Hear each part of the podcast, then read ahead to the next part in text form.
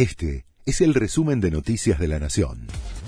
La Nación presenta los títulos del martes 19 de diciembre de 2023.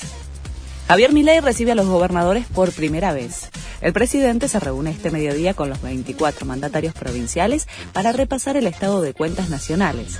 Además, les va a explicar detalles del ajuste que quiere implementar y les va a pedir apoyo para el paquete de reformas.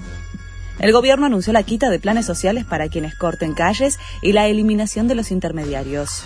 Los únicos que no van a cobrar el plan son los que vayan a la marcha y corten la calle, dijo la ministra de Capital Humano, Sandra Petovelo, y confirmó que van a comenzar a auditar todas las organizaciones que entreguen planes sociales. Las medidas se dieron a conocer cuando faltan horas para la movilización que impulsa la unidad piquetera para mañana.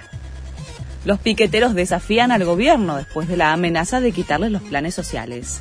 Eduardo Beliboni, uno de los referentes del Polo Obrero, ratificó la movilización de mañana y dijo que con el congelamiento de los montos, la ayuda va a desaparecer por la inflación. Vamos todos a la calle, adelantó Beliboni, quien calificó de amenazas al mensaje de la ministra Petovelo.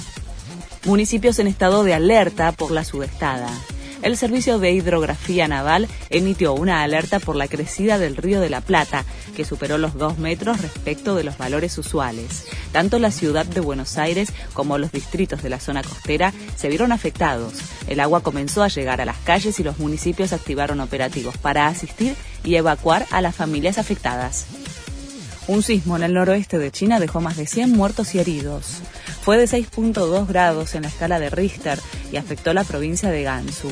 El presidente Xi Jinping instó a hacer todos los esfuerzos en las tareas de búsqueda y auxilio a los afectados. Este fue el resumen de Noticias de la Nación.